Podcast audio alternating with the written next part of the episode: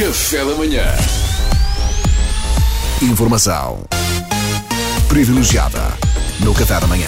A DGS afirma que devem ser postas em prática estratégias para a vacinação dos sem-abrigo nos locais onde normalmente se concentram.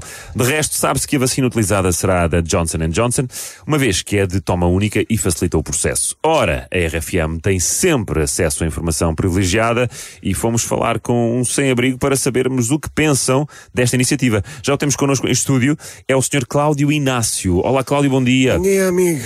Oh, Cláudio, antes de mais, muito obrigado por se ter deslocado aqui para a entrevista. Nada, amigo. Sabes que eu eu estou desde que isto começou, portanto, há um ano e tal, confinado em teletrabalho na minha caixa de cartão, estás a ver? Portanto, qualquer oportunidade que eu tenha para desconfinar e sair da rua um bocadinho, eu aproveito. Oh, oh Cláudio, sendo sem abrigo, está em teletrabalho, isso, isso quer dizer que também deve, também teve que adaptar a, a sua vida à pandemia. Como, é, como, é que isso funciona? Tive de me adaptar assim. Uh, atualmente eu tenho um set de câmaras que está instalado portanto, cobre mais ou menos a área em que eu costumava operar, estás a ver? Hum. Uh, essas câmaras permitem-me, a partir da minha caixa de cartão, que se tornou é o meu escritório improvisado, digamos assim, controlar da caixa de cartão uh, os estacionamentos das pessoas através de um serviço pago de streaming. As pessoas têm acesso às minhas indicações para estacionarem melhor. Uh, o pagamento é feito por MBWay ou PayPal, nisso eu deixo as pessoas à vontade, é como lhes der mais jeito para não haver moedas nem dinheiro, não há contacto físico, estás Sim. a ver? Oh, Cláudio, desculpe, não tem um primo chamado Jorge? Não, não. Ah, ok. Mas olha, tem aqui um esquema muitíssimo bem montado, parabéns.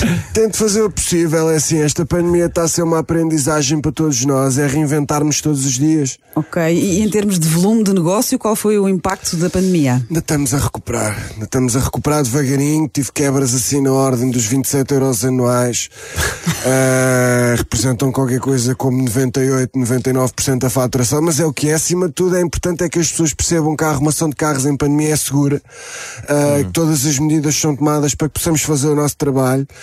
Uh, mas quer que lhe diga todo doido para que isto acabe, porque o streaming não é a mesma coisa, ah, percebe? Eu sinto falta do contacto com o público. Ter logo aquele feedback, aquela energia é outra coisa, percebe? Claro. Olha, pegando no, no que acabou de dizer, e porque eu faço as melhores pontos da rádio em Portugal, pode ser que não falte muito para isto acabar, já que até os sem-abrigo vão começar a ser vacinados. O que acha desta iniciativa? Opa, acho lindamente, estás a ver. Uh, acho que já está na hora. Fico ansiosamente à espera que me contactem, sinceramente. Uh, uh, que o contactem como? Por SMS. Agora, acha que pode haver aqui um pequeno desencontro de expectativas, porque eu não tenho telemóvel, como é evidente. Ah. Nem vou ter tão depressa depois do sistema que eu tive de montar para arrumar carros em streaming. Cheira-me só posso investir num telemóvel daqui a 5 anos.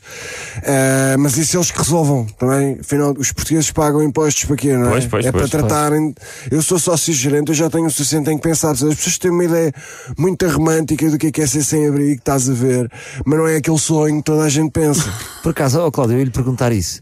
Uh, como é que se tornou sem-abrigo? Porque o que é que está Ficou sem emprego, algum vício, alguma dependência? Eu adorava saber um bocadinho mais da sua eu história. Con eu conto-lhe tudo, Salvador, eu conto-lhe tudo, até porque eu tenho noção de qual é que é o meu campeonato e enfim, cada um tem o gosto que merece. Uh, eu basicamente sou um daqueles sem-abrigo que não acabaram na rua, nem por, nem por problemas familiares, nem por virem de um meio desfavorecido. Então. Eu, eu, tive excelentes pais, eu cresci num meio, epá, impecável, tive uma educação ótima e não me faltou nada. Até mas como é que acabou a viver na rua? Epá, eu acabei a viver na rua porque eu sou aquele gajo, e há sempre aquele gajo, isto está cientificamente testado, por mais que os pais esforcem, o gajo está destinado a não ir a lado nenhum. Está a ver? E eu sou um deles. Eu tenho vindo a trilhar esse caminho desde tenra idade com muito orgulho, devo dizer. Desde tenra idade? Isso quer dizer que percebeu cedo que ia ser sem abrigo? Uh, sim, eu desde cedo que dava para ver que eu era meio mágico. Que é como quem diz, eu não jogo com o baralho todo. Está a ver?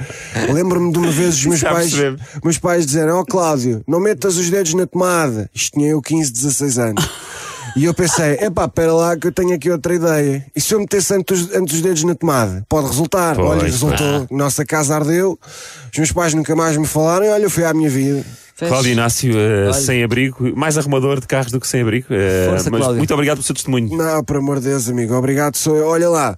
Vocês não querem que eu seja aqui entrevistado ao longo do dia noutros horários? É que já estive a ver a previsão e hoje chove. Era porreira até. Não, não vai, não vai dar. Não, não, Não, não, posso não, falar, claro posso sim. fazer aqui o 24 horas de Le Mans Não, entrevistas. deixa estar. Cláudio, Cláudio, obrigado. Até à próxima, está bem? Informação privilegiada no Café da Manhã.